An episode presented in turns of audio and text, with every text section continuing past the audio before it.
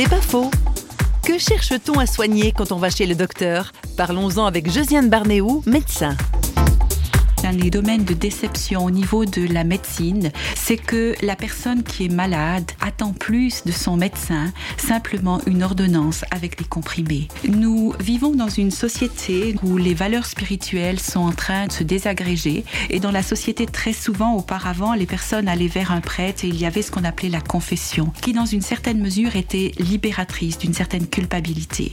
À l'heure actuelle, les gens vivent avec passablement de culpabilité et lorsqu'on va chez le médecin, eh bien, c'est peut-être la personne vers laquelle on espère pouvoir parler, ouvrir son cœur.